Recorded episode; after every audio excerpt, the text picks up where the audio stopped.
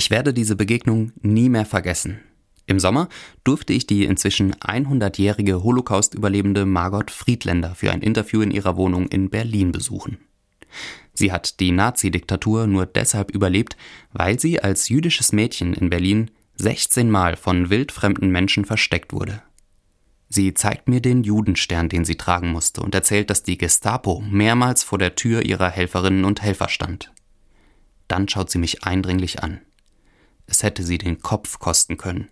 Aber sie sind Menschen geblieben. Deshalb sage ich, Menschsein ist das Wichtigste. Menschsein ist das Wichtigste. Das sagt Margot Friedländer bis heute, obwohl ihre Familie von den Nazis in Auschwitz ermordet wurde. Und sie sagt mir auch, ich habe Menschen sehr gerne. Ich glaube, dass in jedem Menschen etwas Gutes ist. Bei ihren Worten bekomme ich jetzt noch Gänsehaut. Ihre Religion, das Judentum und meine Religion, das Christentum, haben gemeinsame Wurzeln. Ich frage Margot Friedländer, ob sie nach allem, was sie erlebt hat, noch an einen Gott glauben kann, und ihre Antwort berührt mich sehr. Sie sagt, ich glaube an Gott, ich glaube an eine höhere Macht.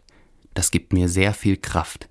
Ich bete auch jeden Abend ein kleines Gebet, vielleicht freut er sich darüber.